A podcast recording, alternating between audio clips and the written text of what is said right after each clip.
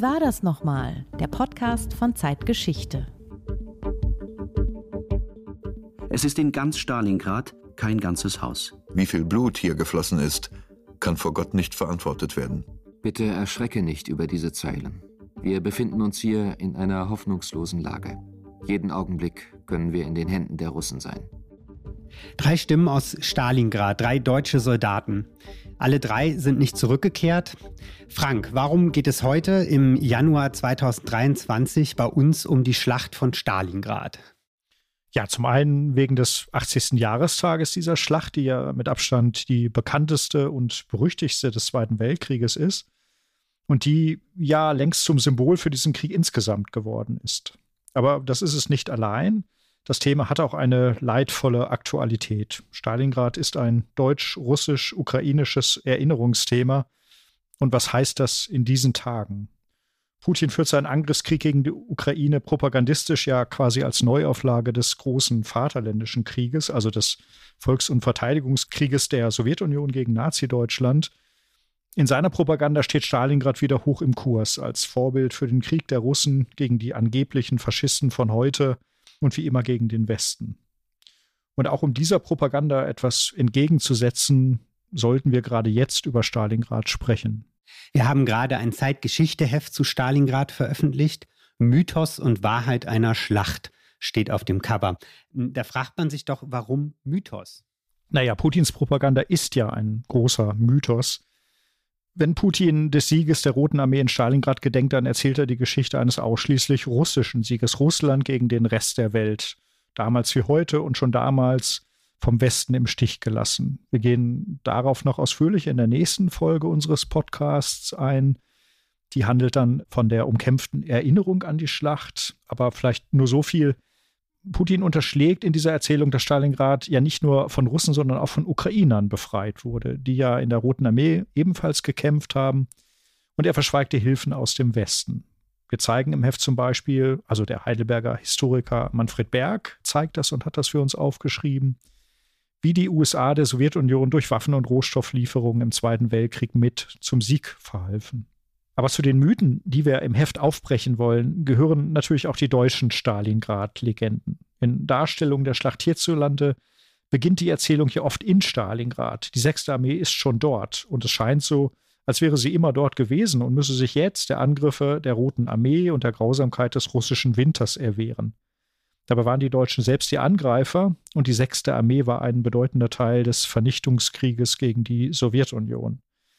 Das wird ausgeblendet, wenn Stalingrad wie so oft und wie so lange in Deutschland als Opfermythos erzählt wird. Und wir wollen es wieder einblenden. Der verbrecherische Krieg der Wehrmacht wird heute ja auch bemüht, um Deutschlands Rolle im Krieg Russlands gegen die Ukraine zu begründen. Oder? Ja, das stimmt. Es war in unseren Debatten und es ist in unseren Debatten viel von historischer Verpflichtung die Rede. Die Frage ist ja nur, wem gegenüber? Da wird in Deutschland aus meiner Sicht immer noch häufig der Fehler gemacht, die Sowjetunion mit Russland gleichzusetzen. Wir erleben das auch in den Diskussionen über unser Heft in den sozialen Medien. Die sowjetischen Opfer des deutschen Vernichtungskrieges werden ausschließlich als die russischen Opfer identifiziert. Und daraus erwächst dann das Argument, Deutschland solle sich aus Putins Krieg heraushalten. Unter den Opfern der Deutschen waren aber auch acht Millionen Ukrainer, Soldaten wie Zivilisten, etwa ein Viertel der ukrainischen Bevölkerung. Wenn man das Argument der historischen Verpflichtung bemühen möchte, dann gilt es eben auch der Ukraine gegenüber.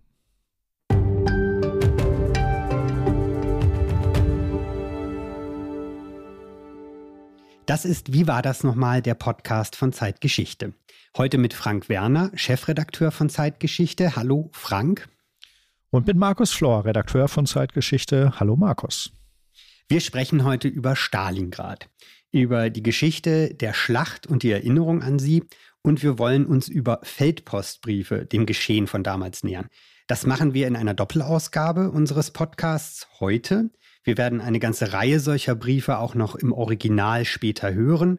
Zu Stalingrad wird es zudem auch noch eine weitere Folge im kommenden Monat geben. Aber jetzt erst einmal die Briefe aus Stalingrad, Teil 1 und Teil 2. Frank, du hast zu Feldpostbriefen geforscht und ordnest für uns ein, was in diesen Briefen steht und was auch nicht in ihnen steht. Aber vorher schauen wir noch einmal kurz zurück in die Gegenwart. Gerade jetzt müssen wir über Stalingrad sprechen. Hast du ja eingangs schon gesagt und uns an Stalingrad erinnern, könnte ich hinzufügen. Und unser neues Heft widmet sich ja gerade auch der Geschichte, der Erinnerung an Stalingrad. 80 Jahre liegt die Schlacht zurück. Im Winter 1942-43 ist es gewesen. Und zum Jahrestag am 2. Februar dieses Jahres wird in Russland an vielen Orten an die Schlacht erinnert werden. Wladimir Putin wird das wohl für sich nutzen. Was bedeutet nun Russlands Krieg gegen die Ukraine für das Erinnern an Stalingrad? Ja, es ist wie ein Rückfall in die Zeiten des Kalten Krieges. Nach 1991 gab es viele deutsch-russische Initiativen, die für ein gemeinsames Erinnern stehen. Das Museum in Berlin-Karlshorst am Ort der deutschen Kapitulation ist ein Beispiel dafür. Es befindet sich in deutsch, russisch, belarussisch, ukrainischer Trägerschaft.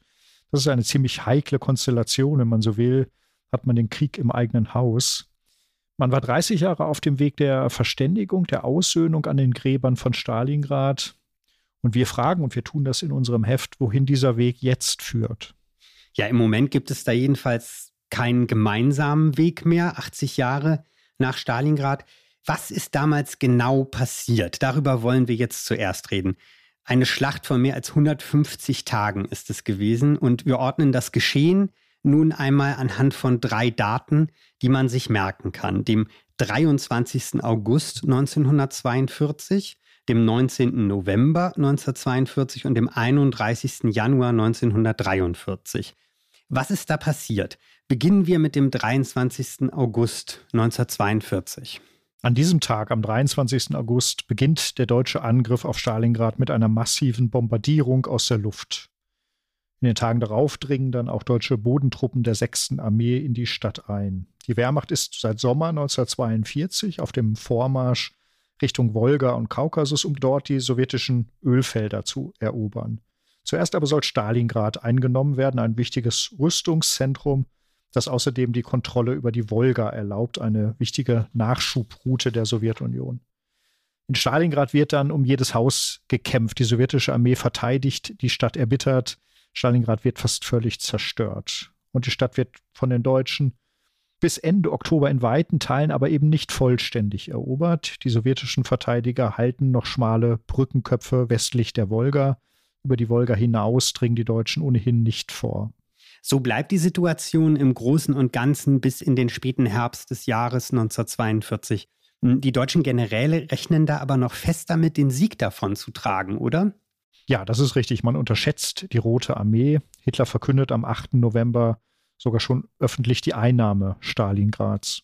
Und dann kommt der 19. November 1942. An diesem Tag beginnt die sowjetische Gegenoffensive, die Operation Uranus. Die sowjetische Armee hat ihren Gegenschlag lange vorbereitet und geheim gehalten. Und die deutsche Aufklärung, die Abteilung Fremde Heere Ost unter Reinhard Gehl, dem späteren BND-Chef, die hat den Aufmarsch nicht entdeckt. Die Rote Armee greift im Rücken der deutschen Sechsten Armee an, ein Zangenangriff aus Norden und Südosten auf die nur schwach gesicherten Flanken. Und die dort vor allem stehenden rumänischen Divisionen die haben viel zu alte Geschütze, die kommen gegen die sowjetischen T-34-Panzer nicht an. Nach nur drei Tagen vereinigen sich die sowjetischen Panzerspitzen und schließen die sechste Armee ein. Außerdem rumänische Verbände und ein kroatisches Regiment. Also vom 22. November an beginnt die eigentliche Kesselschlacht. Die sechste Armee darf nicht ausbrechen, weil Hitler Stalingrad nicht aufgeben will und einen Ausbruch immer wieder verbietet.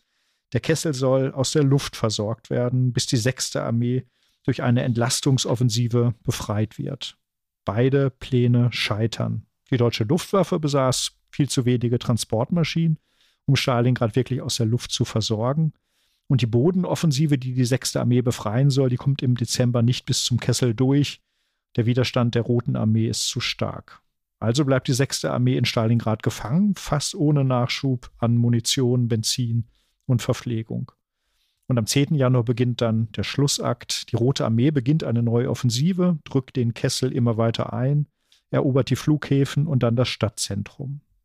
Bis Ende Januar kämpfen die letzten deutschen Soldaten noch in den Resten des zerstörten Stalingrad. Und dann kommt der 31. Januar 1942. 43. Das ist der Tag der deutschen Kapitulation. An diesem Tag strecken die meisten deutschen Soldaten, die bis hierhin überlebt haben, die Waffen nur ein versprengter Teil im Norden der Stadt kapituliert erst am 2. Februar. Hitler hat Friedrich Paulus, den Oberbefehlshaber der 6. Armee, noch in letzter Minute zum Generalfeldmarschall befördert, in der Erwartung, dass dieser sich das Leben nehmen würde. Das tut Paulus aber nicht.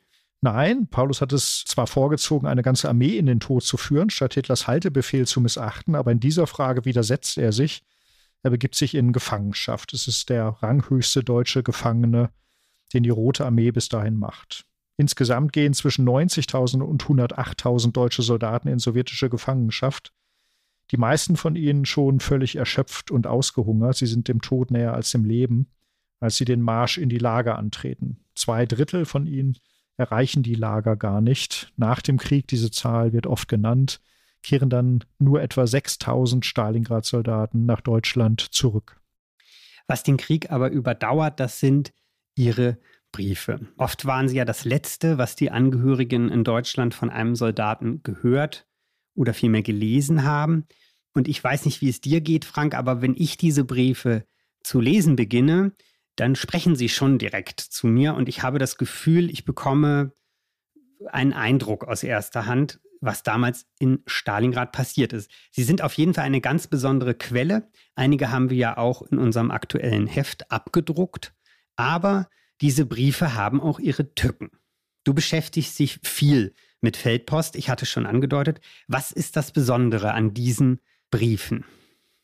Ja, das Besondere ist die extreme Situation, in der sie geschrieben werden. Das Wissen der Soldaten, dass es keinen Ausweg, keine Rettung gibt, dass es wahrscheinlich der letzte Brief ist, den man gerade schreibt. Dieser extreme Verschleiß an Hoffnung in der Schlussphase der Schlacht macht die Stalingrad-Briefe fast zu einem eigenen Genre innerhalb der Feldpost.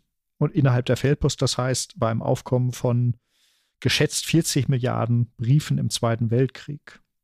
Im Krieg waren die Soldaten und ihre Angehörigen ja gezwungen zu schreiben. Alltagsgespräche, die man sonst nie verschriftlicht hätte, die wurden nun via Feldpost geführt und sie liegen heute im Archiv oder auf dem Dachboden, was natürlich für Historikerinnen und Historiker ein Geschenk ist. Sonst war das Schreiben ohnehin eher ein Bildungsbürgerprivileg, aber im Krieg, da haben Männer und Frauen aus allen Schichten geschrieben, auch solche, die des Schreibens gar nicht mächtig waren, was das Lesen mancher Briefe, naja, etwas mühsam macht. Ich wäre aber, Markus, vorsichtig zu sagen, die Briefe erzählen, was in Stalingrad passiert ist. Die Briefe erzählen uns eigentlich nicht, wie der Krieg wirklich war.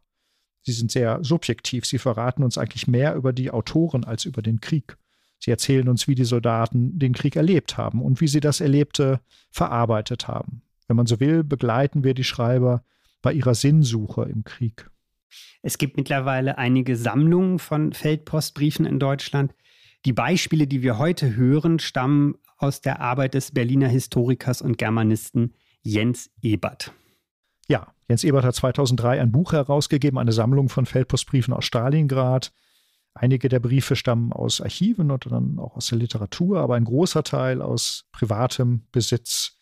Der ehemalige Bundesaußenminister Hans-Dietrich Genscher hatte zum 60. Jahrestag der Schlacht 2002, 2003 im Deutschlandfunk dazu aufgerufen, Briefe an den Sender zu schicken, um eine Sammlung entstehen zu lassen, die dem Erinnern an dieses Ereignis dienen sollte. Der Deutschlandfunk wählte damals zusammen mit Jens Ebert einige Briefe aus, hat sie einlesen lassen und sendete sie als Reihe von Briefcollagen. Es entstand damals auch eine CD mit Unterstützung der Zeitstiftung.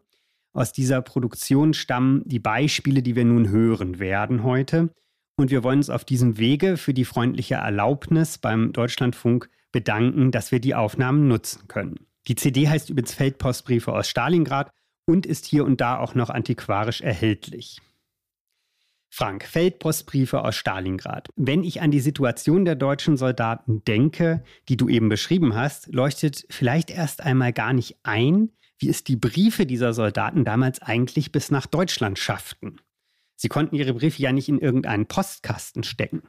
Ja, das äh, in improvisierter Weise vielleicht sogar schon. Nur die Zustellung war etwas komplizierter als bei der Urlaubspostkarte aus Prora oder Madeira. Aber lassen wir dazu zunächst einmal die Soldaten selbst sprechen. Der Obergefreite Erwin Guhl schreibt am 5. Dezember 1942 an seine Frau Friedel. Wir waren in einer peinlichen Lage, eingeschlossen im Kessel von Stalingrad. Mit einer Ju-52 kann ich die Briefe mitgeben, damit du wenigstens wieder weißt, dass ich noch am Leben bin. Vorerst können wir noch nicht regelmäßig schreiben, weil die Verbindungen noch unterbrochen sind. Sei deshalb ohne Sorge, es geht mir soweit noch gut. Sei ohne Sorge, schreibt Erwin Guhl. Also entweder weiß er nicht genau, wie schwierig seine Lage ist, oder er versucht, seine Frau zu beschwichtigen. Ja, wahrscheinlich letzteres. Und er schreibt, dass er noch am Leben ist. Das ist die vielleicht elementarste und wichtigste Funktion, die Feldpostbriefe erfüllten. Sie senden ein Lebenszeichen. Durch Briefe erfahren die Ehefrauen, dass ihre Männer noch leben. Der Soldat Albert Erban schildert am 15. Dezember seiner Mutter, wie die Post nach Stalingrad befördert wird. Und er erwähnt die deutsche Gegenoffensive, die die 6. Armee aus ihrer misslichen Lage befreien soll. Er klingt dabei noch durchaus hoffnungsvoll. Nun sitzen wir zwischen Don und Wolga, westlich Stalingrad Süd, und verteidigen uns gegen die von Tag zu Tag schwächer werdenden Angriffe der Russen. Sie hatten große Verluste. Trotzdem sitzen wir noch vollkommen von außen abgeschnitten im Kessel. Alles, was wir brauchen, wird mit dem Flugzeug gebracht. Auch Post, aber leider keine Päckchen. Ich selbst schätze, dass wir Ende Januar aus dem Schlamassel heraus sind. Starke deutsche Kräfte sind zu unserer Befreiung schon im Kampf mit dem Russen von außen her.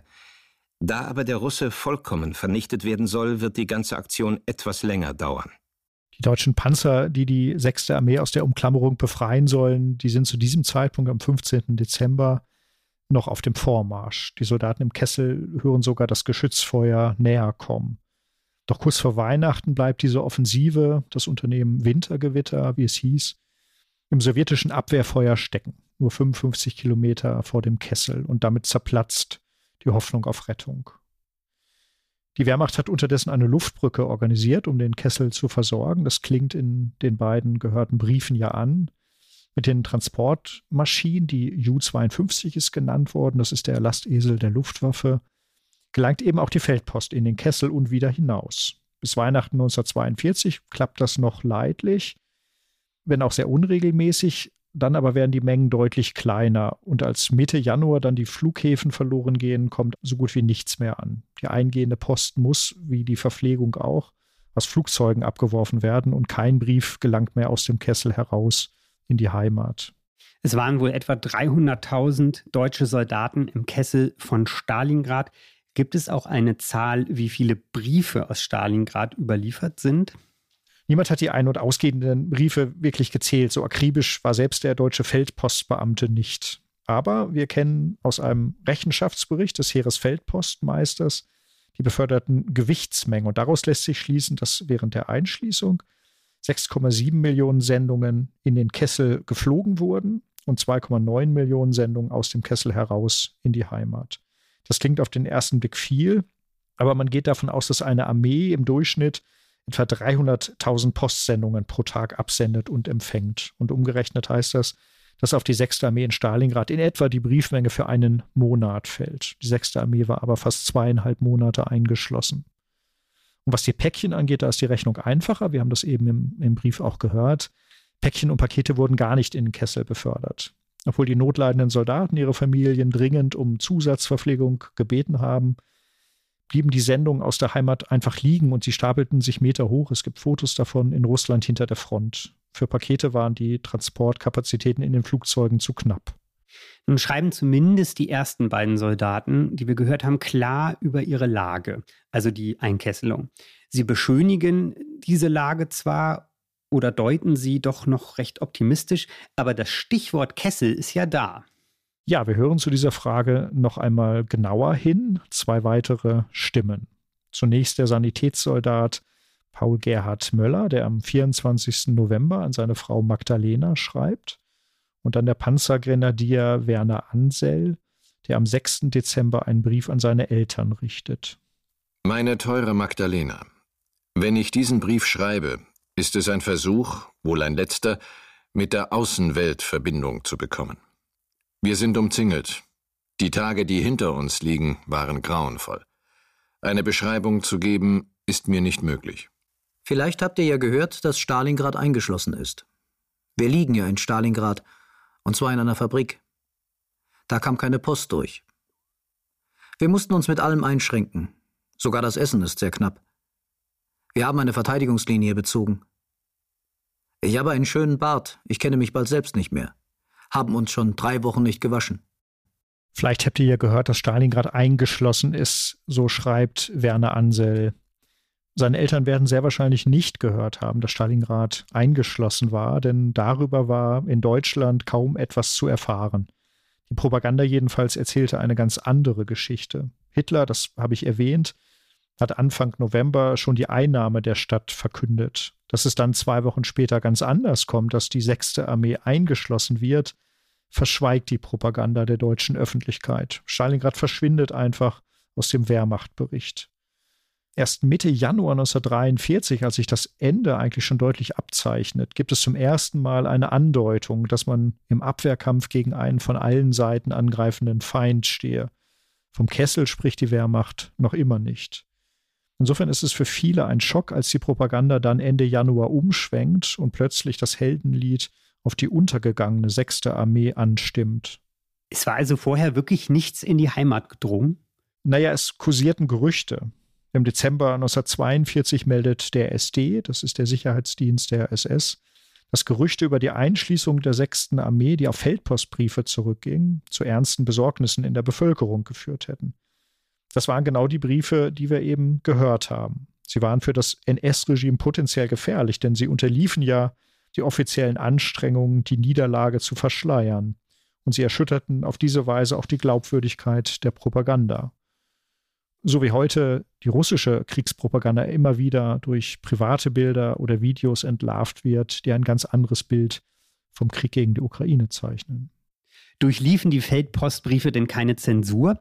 Also im Nationalsozialismus durfte man ja ansonsten auch vieles weder sagen noch schreiben.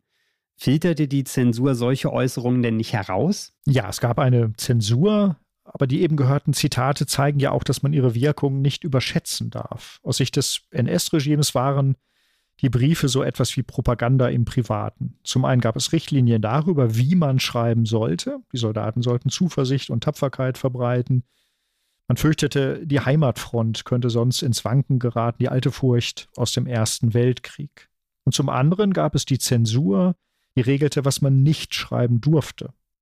Dazu gehörten regimekritische Äußerungen, ebenso wie Angaben über die militärische Lage. Nicht mal ihren Aufenthaltsort durften die Soldaten bekannt geben. So etwas wurde dann geschwärzt. Man muss wohl sagen, falls es entdeckt wurde. Ja, das ist ein guter Hinweis, das ist richtig, falls es entdeckt wurde.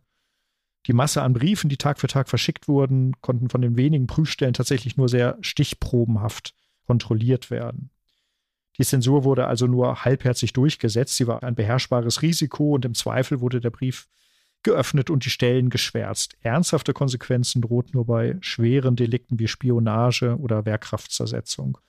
Und außerdem fanden die Soldaten immer Mittel und Wege, die Zensur zu umgehen. Ein Beispiel dafür gibt der Obergefreite Karl Bühler, der nicht direkt über die Einkesselung schreibt, sondern alles etwas blumiger und verklausulierter ausdrückt. Am 5. Dezember teilt er seiner Familie mit. Seit meinem letzten Brief hat sich hier so viel ereignet, dass ich euch gar nicht alles zu schildern in der Lage bin. Zu eurer Orientierung möchte ich euch daher gleich sagen, dass wir uns in einem großen Schloss befinden, zu dessen Eingang wir den Schlüssel verloren haben. Und das heißt für uns eben ausharren und kämpfen, bis der Schlüssel zum Schloss gefunden ist. Ein Schloss, für das der Schlüssel fehlt, das klingt ein bisschen wie eine Märchenstunde und hinterlässt bei mir schon so einen seltsamen Eindruck, wenn ich mir überlege, in welchem Moment dieser Obergefreite Karl Bühler das geschrieben hat. Wie war das denn? Durften die Soldaten wirklich nur umschreiben, wie es ihnen ging? Also auch welches Leid sie erlebten? Nein, niemand konnte die Soldaten davon abhalten, ihr Herz auszuschütten. Die Briefe waren ja die einzige Möglichkeit, sich etwas von der Seele zu schreiben, und diese Möglichkeit ließ man sich so schnell auch nicht nehmen. Es gab eine strafrechtliche Grenze. Niedergeschlagenheit durfte nicht in offene Kritik an der Wehrmacht oder an Hitler umschlagen, dann war es eben Wehrkraftzersetzung oder Defetismus. Aber unterhalb dieser Ebene, da war vieles möglich. Im Krieg und besonders in Stalingrad war außerdem die Wucht der Erlebnisse und der Wunsch, sich den engsten Angehörigen mitzuteilen, ja auch meist viel stärker als die dann doch ziemlich abstrakte Angst vor der Zensur. Gerade in Stalingrad wurden viele Briefe ohne jede Zurückhaltung geschrieben. Da war es den Soldaten vollkommen egal, was irgendein Zensor dachte. Dafür gibt es ja auch eine Reihe von Beispielen, sehr eindrückliche Briefe. Wir hören zuerst den Unteroffizier Karl Kaufmann, der sich in Zynismus flüchtet und dann den Gefreiten Heinz Risse, der schon hörbar mit den Worten ringt. Den Zustand unbelastet froh zu sein, den kenne ich schon seit langem nicht mehr. Nur Galgenhumor oder bissige Ironie bringt noch einmal für kurze Zeit ein Lachen über das Gesicht.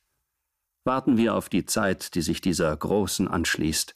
Sie soll ja uns alle entschädigen für die Entsagung und Entbehrung, die wir jetzt auf uns nehmen müssen. Lassen wir uns überraschen. Heute ist es Sonntag. Nur wir merken nichts davon. Aber das wäre nicht das Schlimmste, wenn nur dieses Morden ein Ende haben wollte. Wie wir unsere Tage verbringen, kann ich dir nicht schreiben, denn man kann das mit Worten nicht schildern. Wenn es mir vergönnt sein sollte, aus diesem Chaos noch lebend herauszukommen, dann werde ich mal einen ausführlichen Brief schreiben über das, was wir durchgemacht haben und was alles geschehen ist. Die Heimat wird es nie ermessen, was wir erleben mussten, denn wie viel Blut hier geflossen ist, kann vor Gott nicht verantwortet werden. Und der Gefreite Wernfried Senkel schreibt offen über die Regeln der Zensur. Wir bekommen es gesagt, was und wem wir schreiben können. Wir sind nämlich eingeschlossen. Was das heißt für uns, könnt ihr gar nicht ermessen.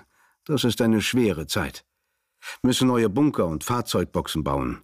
Seit gestern Nacht arbeiten wir in der vordersten Linie und bauen die Stellung besser aus. Schlafen ist Luxus, dasselbe Waschen. Wollen heute gleich mit vorziehen, sonst müssen wir über zwei Stunden laufen. So kaputt und matt war ich noch nicht. Die Augen fallen bald vor Müdigkeit zu. Wie sehen wir dreckig und zerlumpt aus? Was anderes darf ich ja nicht schreiben.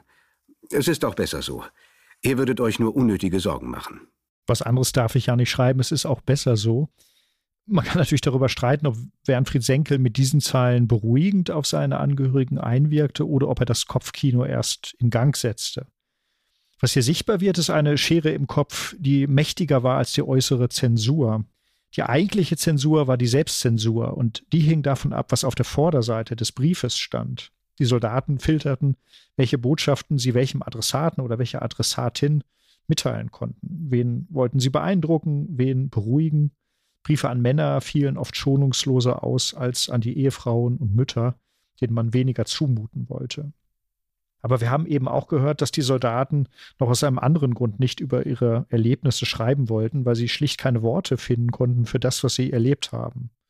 Viele waren ja des Schreibens kaum mächtig. Sie verweisen dann auf die spätere mündliche Erzählung und das sind oft traurige Stellen in den Briefen, denn in den meisten Fällen gab es dazu gar keine Möglichkeit mehr. Den Soldaten steht der Tod jeden Tag vor Augen, und zwar auf beiden Seiten.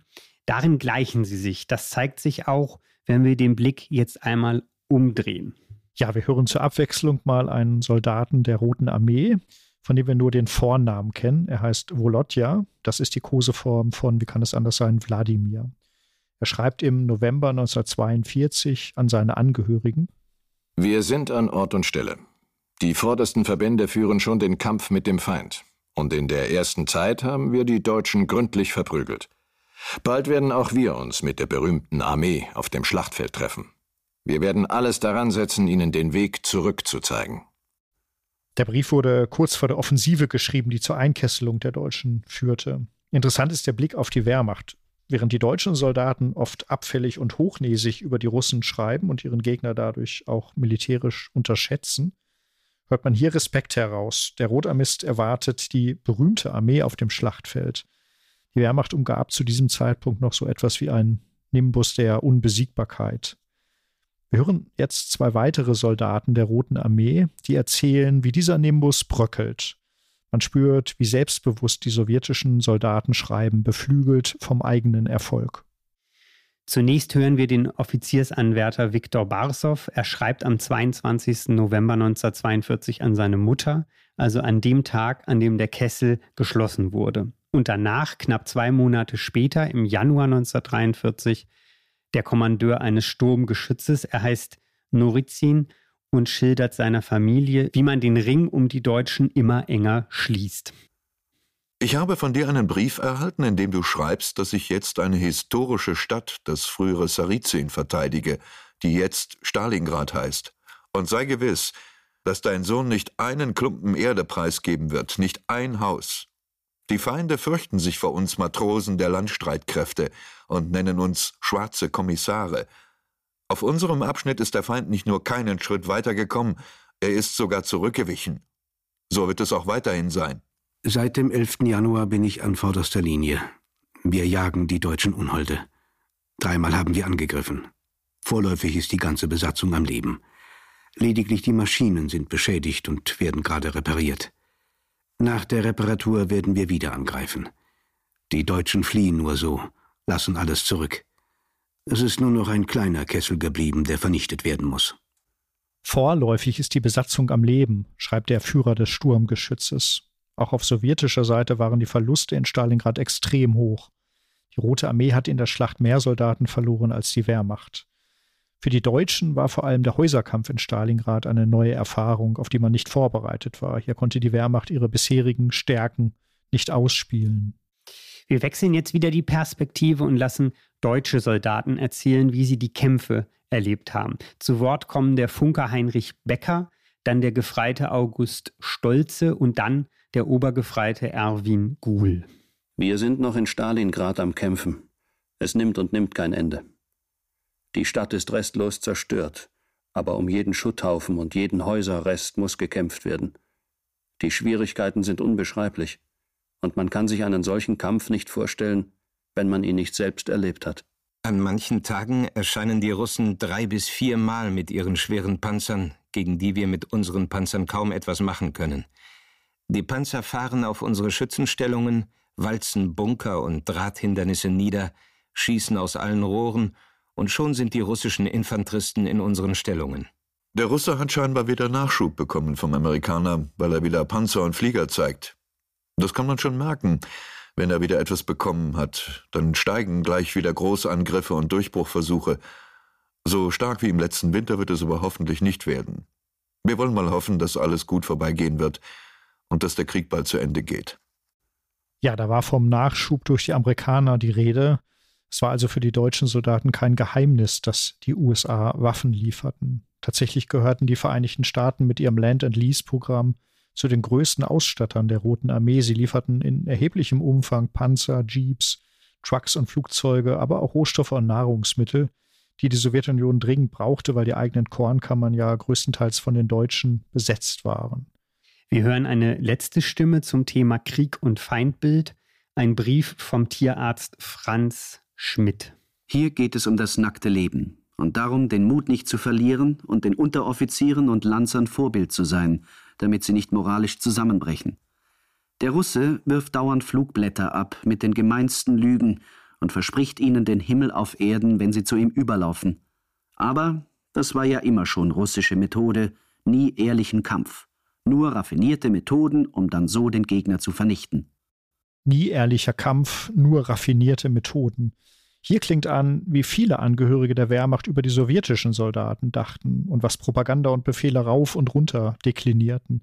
Die Bolschewisten kämpften nicht ehrlich und offen wie die Deutschen, sondern hinterhältig und feige. Heimtücke hielt man für einen slawischen Charakterzug. Diese unterstellte Unehrenhaftigkeit rechtfertigte aus Sicht der Deutschen, dass man mit Kriegsgefangenen kurzen Prozess machte, wie es oft hieß. Außerdem galten die Bolschewisten als brutal und grausam, was dazu führte, dass sich viele deutsche Soldaten in Stalingrad vor die Wahl gestellt sahen, zu siegen oder zu sterben. Man hatte Angst davor, in sowjetische Gefangenschaft zu gehen. Vielleicht auch, weil man wusste, wie man selbst mit den sowjetischen Gefangenen umging. Werbung Liebe Hörerinnen und Hörer, Sie möchten die aktuelle Ausgabe unseres Magazins Zeitgeschichte einmal unverbindlich testen? Dann lassen Sie sich Ihr persönliches Kennenlernexemplar gratis nach Hause liefern.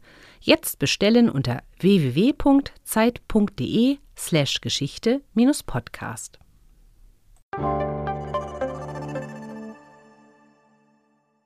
Bevor die deutschen Panzer, die deutschen Laster, die berittenen Soldaten, die Soldaten zu Fuß in die Stadt gekommen waren, waren es deutsche Flugzeuge, die Stalingrad schon im Sommer 1942 angriffen. Die legten große Teile der Stadt bereits in Schutt und Asche und was noch stand, verschwand bei den heftigen Kämpfen in der Stadt. Viele deutsche Soldaten schreiben auch über die Trümmerlandschaft, die sie dort umgibt. Der Schrecken des Krieges, die Zerstörung, für die ihre eigene Armee die Verantwortung trägt, scheint zumindest einigen Soldaten dabei durchaus deutlich zu werden. Wir hören zwei Stimmen. Der Gefreite Gustav Adolf Alberts schreibt am 21. September 1942, der Obergefreite Karl Bühler am 18. November.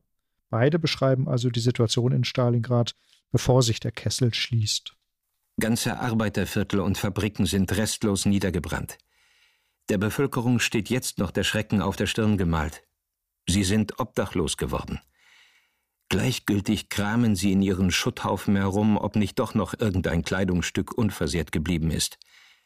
Traurige Zustände. Auf der Wolga sind lediglich Trümmer von Tankern oder sonstigen Schiffen zu beobachten. Ich habe nun schon allerhand an Zerstörungen im Laufe meiner bald dreijährigen Soldatenzeit gesehen. Doch was sich hier für ein Chaos zeigte, überbot alles bisherige. Trümmer, Trümmer und nochmals Trümmer aber auch nicht ein ganzes Haus bot sich unseren Augen. In den Wracks von Wohnungen fanden wir unter anderem eine junge Frau mit Lumpen bedeckt, die in ihren letzten Zügen gelegen sein mochte und meines Erachtens den Hungertod fand, denn nirgends war eine Menschenseele. Sicherlich war schon wochenlang niemand mehr in diese eingestürzte Bude gekommen. Einfach furchtbar. Um ein Uhr hatten wir den LKW voll, und bei Einbruch der Dunkelheit waren wir wieder hier bei unserem Haufen angelangt. Diese Schilderung der zerstörten Stadt ist selbst mit dem Abstand von 80 Jahren noch beklemmend. Was im eben gehörten Brief noch mit einiger Distanz geschildert wird, also das Leid der Zivilbevölkerung von Stalingrad, das scheint den Verfassern einiger anderer Briefe noch mehr angefasst zu haben. Ja, allerdings hatten sich viele Soldaten auch an die Bilder des Grauens gewöhnt und waren abgestumpft. Wir hören den Soldaten Hans Michel, er schreibt am 22. November an seine liebe Hanna.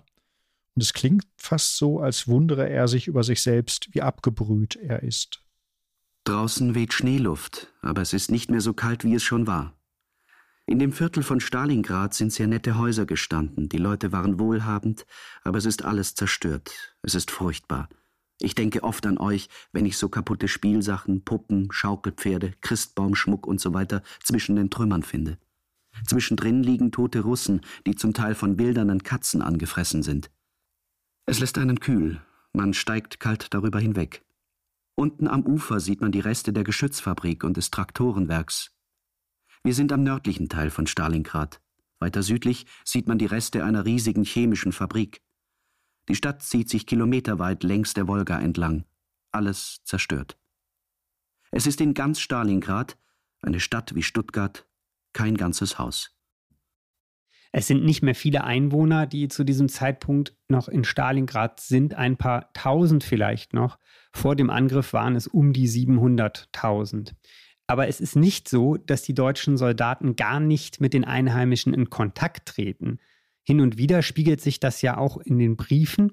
Der Major Hugo Siegle schreibt zum Beispiel: Ich bin imstande, unter meinen eigenen Russen, das heißt solche, die schon lange bei mir arbeiten, derart anständige Handlungen in Haltung, Tat und Gebärde herauszuholen, die so ehrlich sind wie bei unseren anständigen Leuten zu Hause. Ich habe so Niklas-Gesichter hier, denen ich meine Kinder glatt anvertrauen würde. Aber auch ganz junge Kerle, vor ein paar Tagen übergelaufene, die ich bei mir behalten habe, die grüßen mich und schaffen für sechs. Zwei Alte stehen jeden Morgen um halb sechs an meinem Unterstand lauern, bis ich herauskomme, um dann meine Zigarrenstumpen in Empfang zu nehmen. Karosche pa major, spasiba, spasiba. Und dann beteuern sie, dass sie viel arbeiten werden und alles tun und bekreuzigen sich. Schliefen die Nacht im Erdloch oder einer Hundehütte und haben gequollenen Roggen gefressen und morgens einen Becher heißen Tee mit etwas Brot. Dieses Volk ist hart und anspruchslos. Man kann was aus ihm machen. Niklas-Gesichter. Da war ein Wort, das mich wirklich irritiert hat. Frank, über wen spricht der deutsche Major hier, wenn er Niklas-Gesichter sagt? Ja, man kann das nur mutmaßen. Wahrscheinlich spricht er über sowjetische Hilfskräfte, die im Dienst der Wehrmacht standen. Auch in der sechsten Armee dienten solche Hiwis, wie man sie nannte, und sie wurden aus der Bevölkerung oder unter den Kriegsgefangenen rekrutiert. Für die Deutschen, und das hört man hier doch sehr deutlich raus, waren das nicht nur Untertanen, sondern im rassistischen Denken eben auch Untermenschen. In ihrer Gegenwart ließ sich die eigene Macht erleben. Auch der Major klingt wie ein Gutsherr gegenüber seinen Knechten. Er erzählt, wie er seine Russen, als wären es Leibeigene, zu Arbeitseifer und Anständigkeit erzieht. Man kann was aus ihnen machen, sagt er. Beides Arbeitseifer und Anständigkeit sind eigentlich Eigenschaften, die man den Russen abspricht. Und er erzählt, wie er deren morgendliche Unterwürfigkeitsgesten entgegennimmt. Und ganz beiläufig schildert er, dass die Russen in Hundehütten schlafen und Getreide fressen. So wie die Tiere, die Russen seien eben anspruchslos. Das ist der Text eines Herrenmenschen, eines selbsternannten Herrenmenschen, der sich im Osten als Hüter der Zivilisation fühlt und an seiner eigenen Macht berauscht. Ein Beispiel dafür, dass die deutschen Soldaten in Stalingrad Täter und Opfer zugleich waren. Und damit sind wir schon am Ende des ersten Teils unserer Doppelausgabe von Wie war das nochmal zu Feldpostbriefen aus Stalingrad. Im zweiten Teil werden wir noch mehr Stimmen aus dem Kessel hören, auch Zitate aus Briefen von sowjetischen Soldaten werden dabei sein. Und es wird um die berüchtigte eisige Kälte von Stalingrad gehen. Das ist etwas, das mit der Schlacht wohl jeder verbindet, der von ihr gehört hat und wir sprechen über letzte Briefe, also Nachrichten von Soldaten, die schon wissen, dass sie ihre Abschiedsworte niederschreiben. Wir bedanken uns an dieser Stelle noch einmal beim Deutschlandfunk und beim Historiker Jens Ebert aus Berlin für die Unterstützung und die freundliche Erlaubnis, diese Passagen in unsere Sendung einbinden zu dürfen. Jens Ebert hat übrigens auch einen Beitrag in unserem aktuellen Zeitgeschichteheft verfasst, das sich mit der Schlacht von Stalingrad beschäftigt. Außerdem finden Sie darin unter anderem ein Interview mit dem Militärhistoriker Söhn Kneitzel. Sie bekommen das Heft im Handel oder online im Zeitshop. Fragen, Lob und Kritik können Sie gerne an uns senden unter zeitgeschichte.zeit.de. Zeitgeschichte ein Wort durchgeschrieben at zeit.de. Bis zur nächsten Folge. Auf Wiederhören. Auf Wiederhören.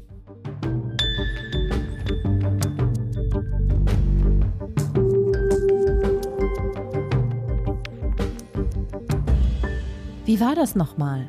Ist der Podcast von Zeitgeschichte, produziert von Pool Artists.